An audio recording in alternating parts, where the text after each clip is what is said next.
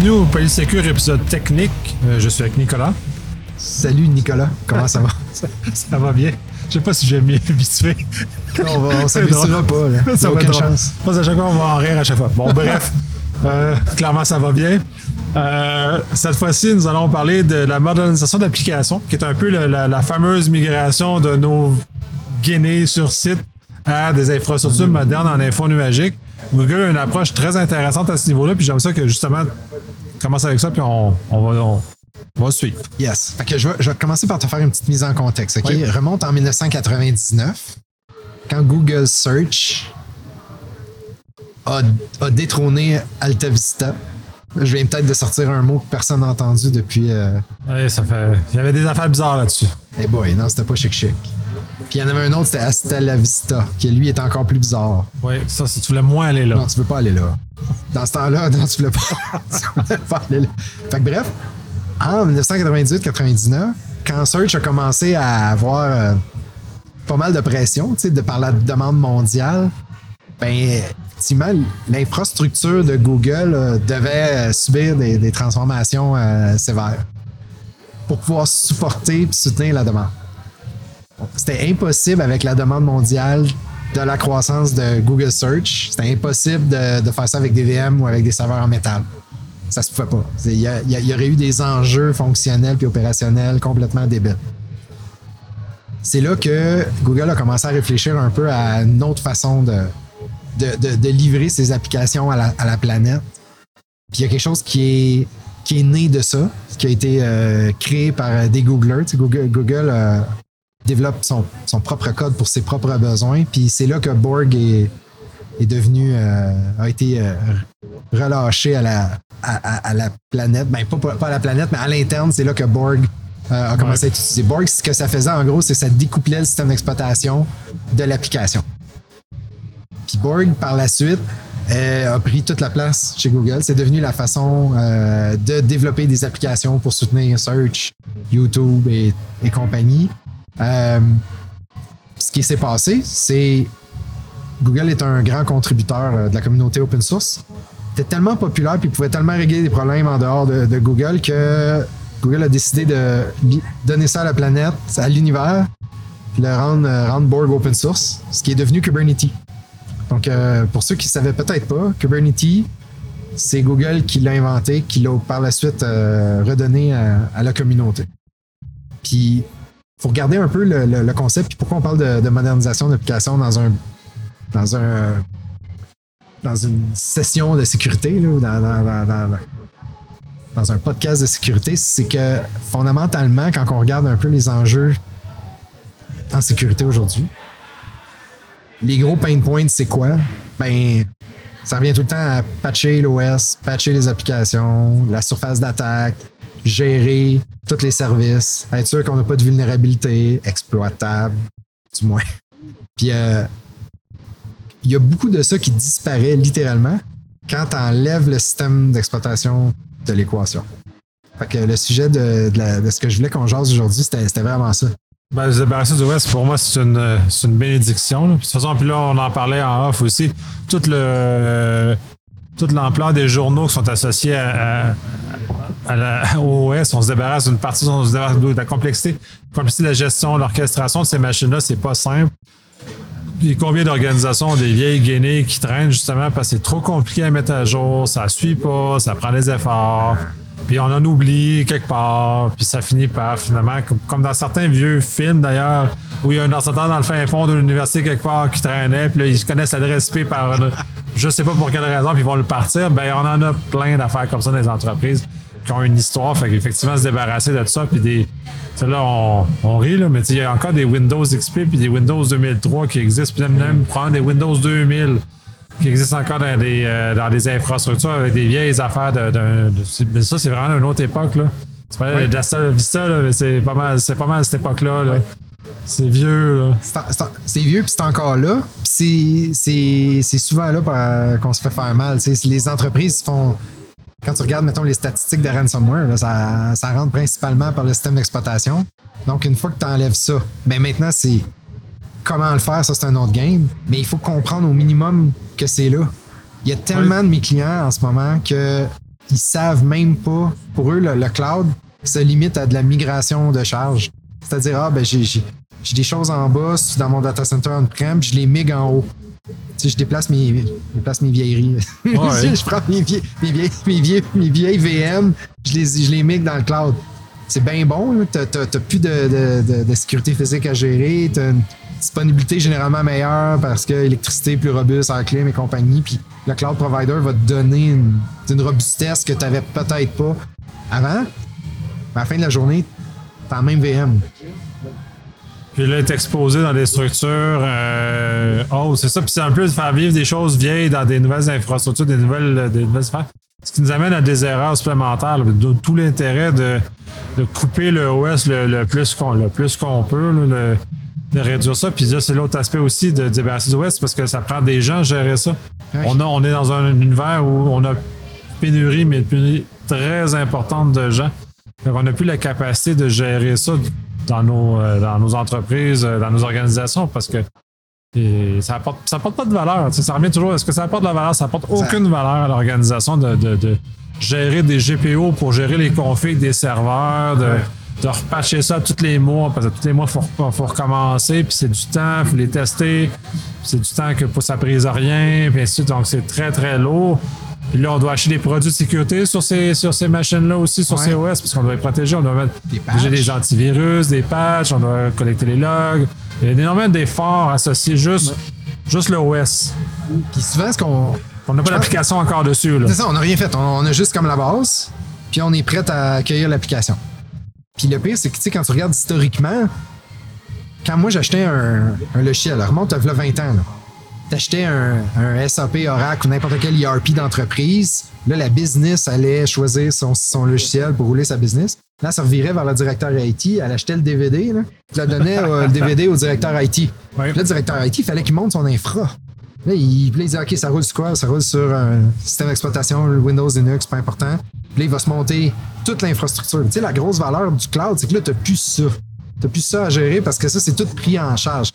Tu encore le même logiciel, tu sais. Tu règles pas tant en sécurité. À cette heure, c'est com- com- comment tu vas faire pour bénéficier de, de Kubernetes? Comment tu vas faire pour réussir à moderniser ton application? Tu sais, C'est un peu ça le sujet Ouais. parce que c'est facile pour une. c'est très facile pour une équipe TI de dire Ah, ben, on est maintenant dans le cloud, on est content. Puis là, on apprend euh, les cloud providers, puis là, c'est des nouveaux concepts. C'est- C'est le fun, mais est-ce que ça a réellement réglé des problèmes? Tu sais, OK, tu n'occupes plus de pieds carrés de salle informatique. C'est super. T'es-tu en meilleure posture? Généralement, non. Puis est-ce que le prix que tu payes dans le cloud, est-ce que c'est réellement ce qu'on t'avait dit que ça allait être?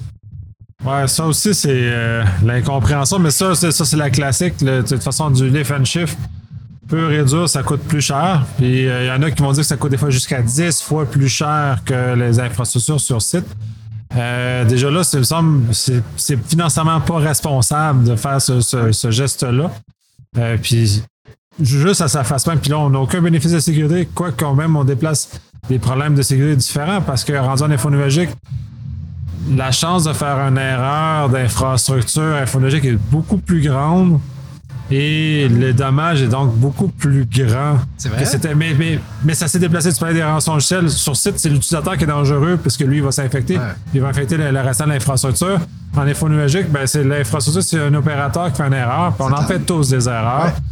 Va peut mettre à risque beaucoup, beaucoup d'infrastructures. Puis on le voit là, puis là euh, je vais pas me casser du sucre sur d'autres du beurre. Mais dans le cas de l'incident, au moment qu'on enregistre, c'est- tout frais, mais je me que ça va se débouler. L'opérateur, il a fait une erreur en sens, il a accepté, euh, il s'est fait avoir dans un chose, puis ça a mené à un- une situation qu'on connaît à l'heure actuelle. Mais parce qu'on est faillible comme humain, puis si on fait reposer sur ce genre de choses-là dans l'info nuagique, euh, bonne chance. Ouais. Fait que maintenant, là, on, a, on a couvert ça, c'est de l'infrastructure as a service. C'est les migrations les plus de charge. Là, la migration de charge, c'est ce qu'il y a de plus traditionnel. C'est ce que c'est- la voie la plus rapide pour aller dans le cloud. Est-ce que c'est pas est-ce que c'est la meilleure voie? Ça, c'est une autre affaire. C'est là que je veux qu'on creuse un peu le sujet aujourd'hui, Oui. spécialement sa sécurité. Fait que, mettons que mettons que tu enlèves l'OS, que tu prends une application Windows, un, applica- un serveur Windows, un serveur Linux ou un serveur, peu importe le système d'exploitation, un traditionnel avec un, OS, une base de données, un front-end, whatever, une application trois tiers. Euh, deux tiers, whatever. Comment tu vas la faire? Euh, comment tu fais? Sais, faut que tu enlèves, faut que tu faut, faut- faut que arraches l'application au système d'exploitation, puis Ouais. tu, tu roules quand même le, le volet applicatif. Puis ça, chez Google, ça s'appelle GKE, c'est Google Kubernetes Engine. Fait que là, le produit, ce que ça fait, c'est que là, nous, on va s'occuper de l'infrastructure Kubernetes, puis on va rouler les containers on top de ça. C'est-à-dire que si on regarde d'un point de vue infrastructure as a service, on a une coquille qui est l'AVM, son application, ses librairies. C'est un tout. Puis de l'autre côté, quand on est dans une application moderne, on n'a plus l'AVM, on n'a plus le système d'exploitation, on n'a que les containers, qui sont essentiellement les librairies puis l'application. Euh, donc, ta préoccupation, comme gars de sécurité ou fille de sécurité ou peu importe, IT, c'est t'occuper de quoi? L'infrastructure est complètement gérée par Google. On s'occupe des mises à jour, on s'occupe du scale-out. Après, ce qui te reste comme responsabilité, c'est de t'assurer que ton code n'est pas vulnérable, Ouais, évidemment. C'est ça. Ah mais, oui. ça mais ça, tu l'avais avant, ce problème-là. oui, c'est le même Ça, problème qu'avant. tu l'as- Ça, ça change ça, pas. ça change pas. ça, ça change pas. Mais ce qui change, c'est que tu n'as plus besoin de t'occuper de cette coquille-là qui était juste en dessous. Fait que là, ça, ça veut dire c'est Google qui va gérer tes patchs de système d'exploitation. C'est Google qui va gérer ta sécurité d'infrastructure. Puis, tu n'as plus besoin des DR. Tu plus ton SIM. Ça va être quoi l'impact sur ton SIM? Ben, Il va y avoir beaucoup moins de contenu qui va rentrer. Je vais m'intéresser qu'aux logs applicatifs qui, en général, sont pas si volumineux que ça. Si on parle contrairement à des, des logs de OS, puis juste, euh, un log de OS, ben, euh, un serveur de fichiers, par exemple, toutes les traces fichiers qui sont faites, c'est immense en termes de choses. Cette notion-là d'accès aux fichiers n'est pas vraiment existante en info numérique ou pas de la même façon, du moins. De toute façon, même le, même le, même le stockage en info est- c'est pas, c'est, même plus la même affaire. On parle plus de, de, blogs, puis de, d'objets, de choses. On n'est même plus dans le même univers de, de stockage. Fait que c'est pas. euh, tout est différent. Là. Il y a juste des bénéfices à se débarrasser de l'OS. Euh, ben, c'est sûr qu'il y, y a des concepts qui restent, puis il y a des concepts qui, s'ajoutent. L'affaire, c'est que quand on, se débarrasse de l'OS, les concepts qui disparaissent, la charge, le poids là, de soutenir euh, la gestion des vulnérabilités, gestion du SIM, gestion de l'EDR, qu'on n'a plus à faire essentiellement une fois qu'on n'a plus de système d'exploitation en application moderne, ben, les bénéfices là, surpassent largement les, euh, les, les problèmes ou les, les- les nouveaux euh, enjeux. On va se concentrer sur ce qu'on faisait déjà, on devait déjà faire avant de toute façon, parce que tu sais, là, on, on devait déjà surveiller la, la- la sécurité de l'application. Fait que ça, on s'en sort pas. Fait que ça, on l'avait déjà de toute façon. On fait juste une partie qu'on n'a plus à faire. Fait que ça libère du temps pour qu'on se concentre sur l'application.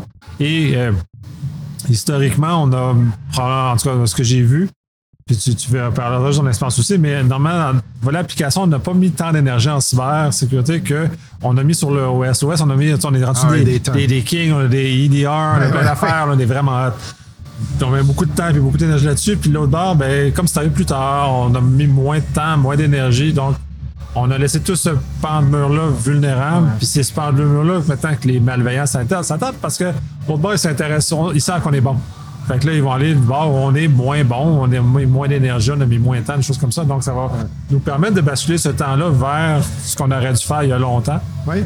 Non, et c'est de, nous concentrer sur la sécurité des applications. Tu sais, naturellement, dans les applications qui sont très modernes, sais, nous, nous, chez Google, les, euh, les clients qui sont, euh, mettons, les startups ou les. euh, on, on appelle ça, on a une catégorie, on appelle ça des digital natives. Des digital natives chez nous, c'est nos clients qui, ont, qui sont. Il n'y a aucune infrastructure legacy. Il n'y en a pas. Il n'y a pas de VM. Fait que là, tu rentres dans un, dans un contexte où tu es hyper agile. Parce que si tu dis que toi, tu es, une fintech ou tu es, dans, dans, le media and entertainment, tu décides de prendre ton produit puis de le vendre sur toute la terre d'un, coup, ben, tu aucune limitation parce que ton, container ou ton, ton applicatif, c'est juste ça que tu as besoin de te soucier. Puis most likely, si tu l'as conçu dans le cloud, ça veut dire que ta base de données en dessous, ben, est cloud native aussi. Fait que, elle non plus, elle n'a pas d'OS. Elle n'a pas. qu'elle consomme, dire. consomme comme un service. Non, c'est ça, c'est vrai de ça.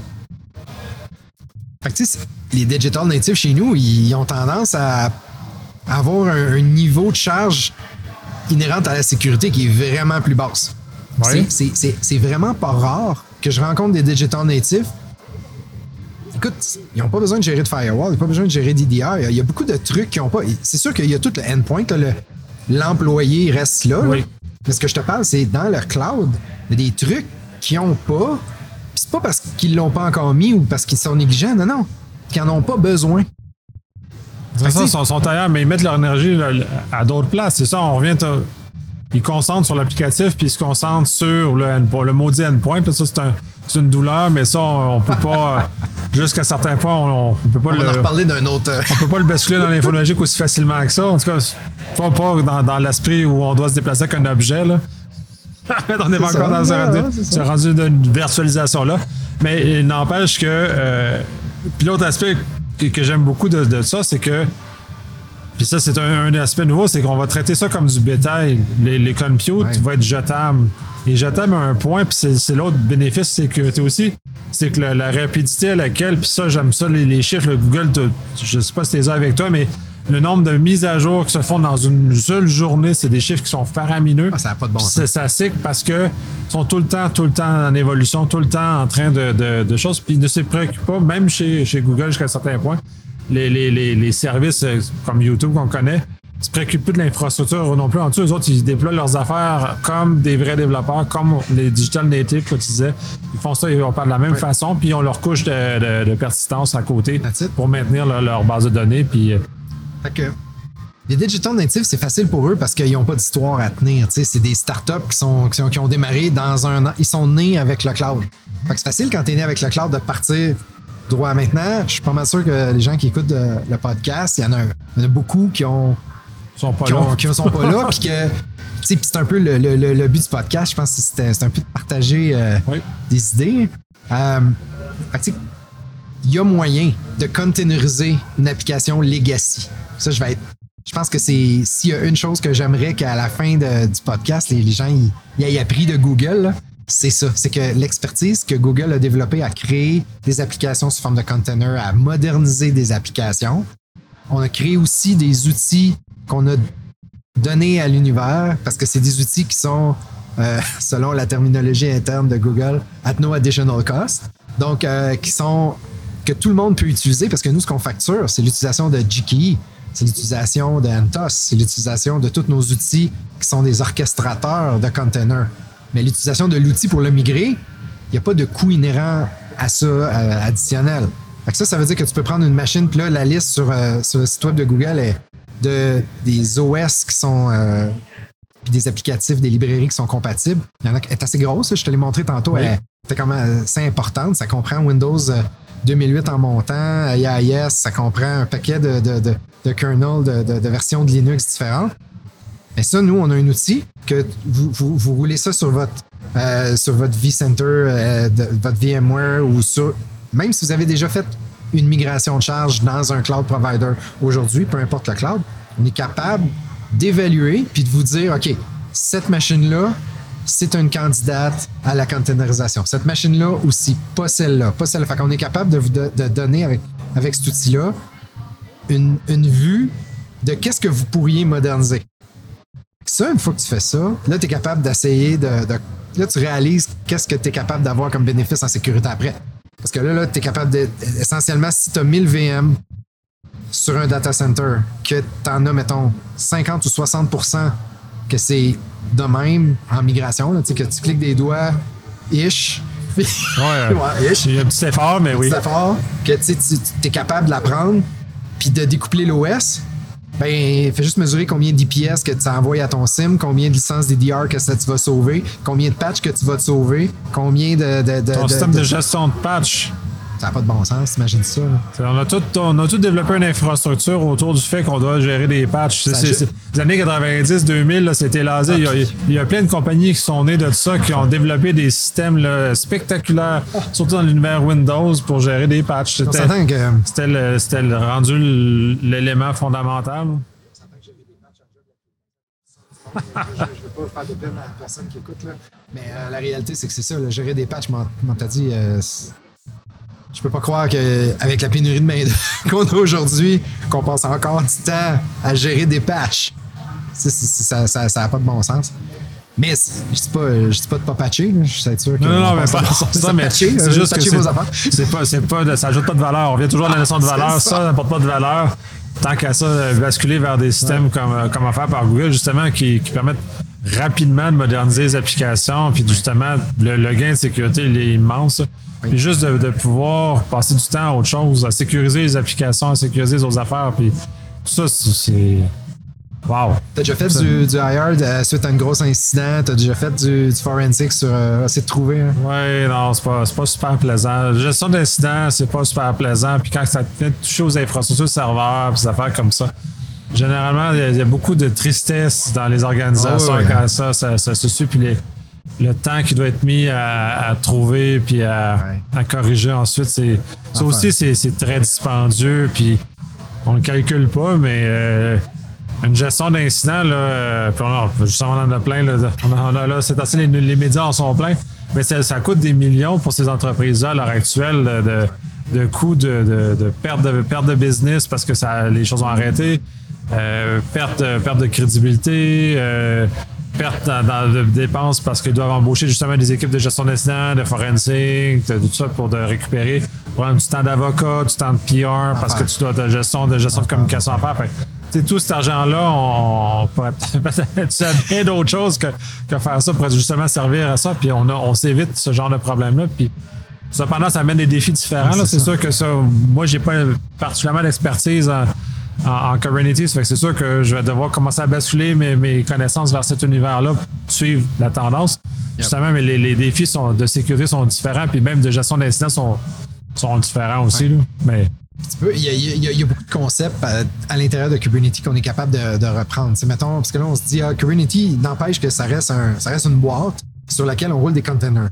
Puis quand on voit, mettons, les nouvelles architectures d'applications, là, là, je te parle pas là, des, de, de, de lift and shift que tu aurais containerisé. Je te parle une équipe qui a codé son, sa propre application. Généralement, ça va tout se faire avec les nouveaux concepts où est-ce qu'ils vont morceler les fonctions. Là, tu vas avoir un, ça, ça- ça va être un container pour la fonction, mettons, de, en microservice. des microservices. Fait que là, mettons, tu es une entreprise de commerce électronique, là, tu vas avoir un, un microservice, c'est le cart.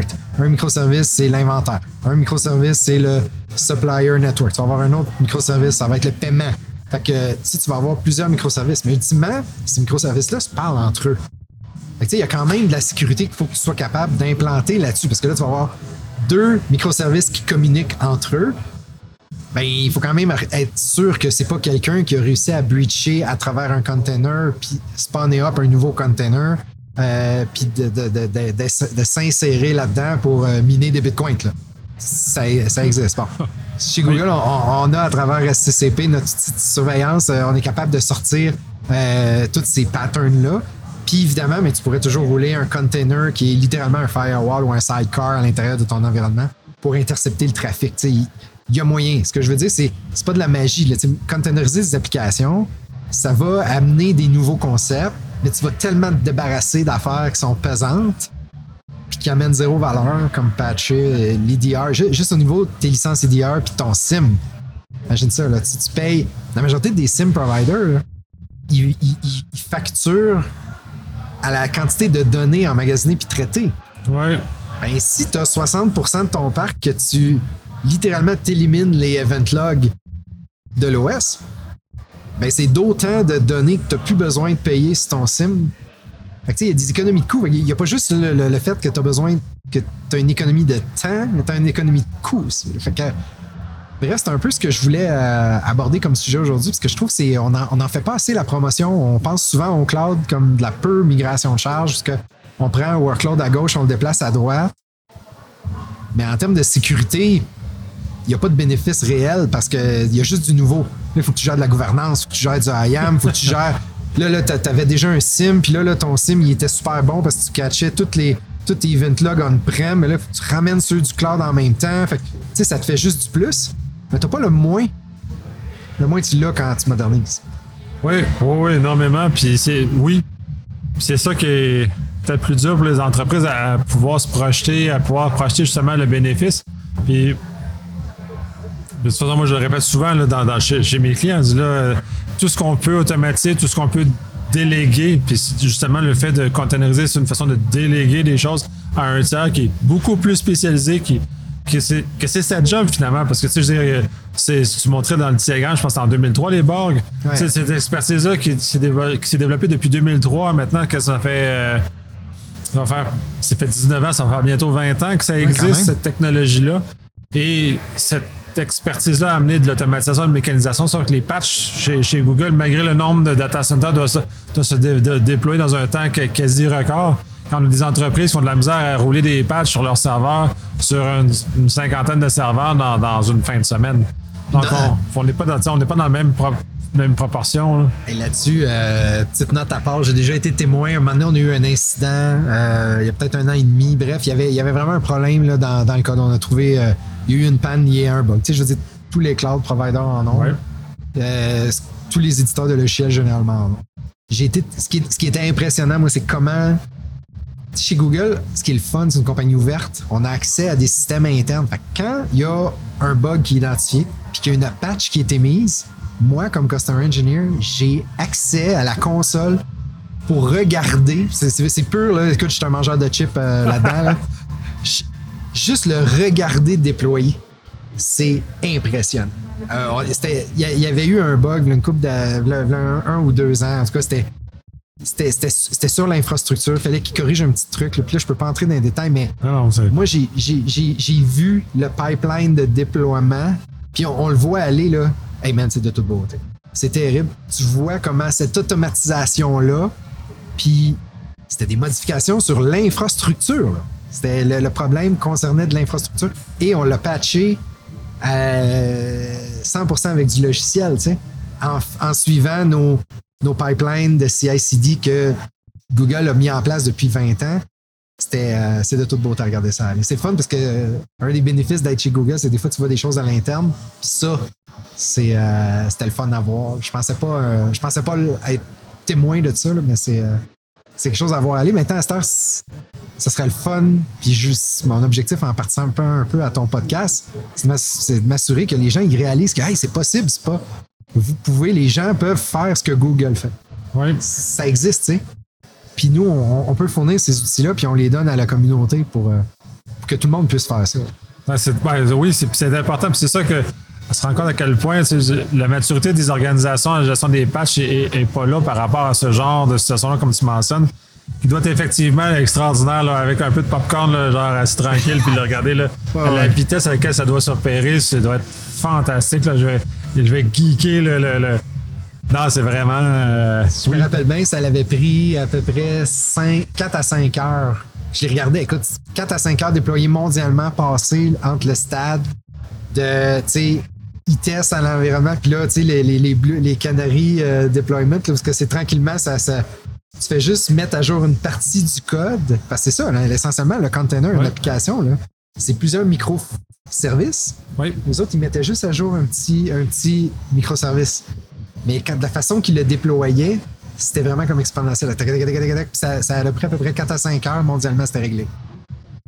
C'était vraiment, vraiment fun. Très impressionnant, mais ça aussi, ça démontre à quel point il faut changer la réflexion des entreprises parce que le- la containerisation est une chose, mais tous les processus qui viennent avant aussi, puis tout- toute cette agilité-là, toute cette façon-là de, de choses pour la sécurité, c'est génial. Ce que nous, notre rôle va devenir d'être plus en amont, c'est-à-dire d'accompagner les développeurs et s'assurer que le, le- le montage se fasse, mais c'est d'autant plus intéressant parce que là, on a on contribue, on participe à la valeur de l'organisation. On n'est pas juste des. euh, on fait pas juste entretenir la plomberie, les tuyaux. Même si c'est important les tuyaux, C'est euh, pas ça qui apporte de la, de la valeur à l'organisation puis qui permet justement. C'est pas ça qui fait des ventes, c'est pas ça qui fait que l'entreprise est en avance, c'est pour ça que revenir aux affaires. C'est tellement dur de trouver du monde. Tu veux pas leur faire faire des affaires plates, tu sais. c'est- Tandis que quand, quand tu le fais explorer ces concepts-là, il y a un petit peu de, de brain power qui allume un petit peu plus que juste patcher puis regarder des vulnérabilités puis euh, ouvrir des règles de pare-feu. Là, c'est, euh, Ouais, c'est pas, c'est pas la même chose. Non, c'est pas la même chose. Fait que, bref, j'espère que, Très que les gens ont appris euh, quelque chose de, de Oui. nouveau. Moi, j'ai appris qu'il y avait des, euh, des outils disponibles que je, vais, Oui. que je vais aller explorer parce que je ne les connaissais pas. Euh, J'aime ça aussi, cette collaboration-là, parce que ça me permet de, de- de rehausser ma propre connaissance, je, qui était, toute apparence, pas très, très haut niveau avec les, les services de Google. Fait que je suis très, euh, que Tant mieux. très, très choyé de tout ça. regarder, ça s'appelle Migrate to Container. Euh, c'est un subset de VM. C'est vraiment simple. C'est une VM que tu allumes dans ton infra. Ça audite, ça te planifie, puis ça le transforme pour toi. At no additional cost. C'est important. oui, c'est important. Fait que sur ça, on va, on va conclure cet épisode-là. Merci beaucoup. C'était encore très, Merci, très, très intéressant, très enrichissant. Et merci, Nicolas. Yes.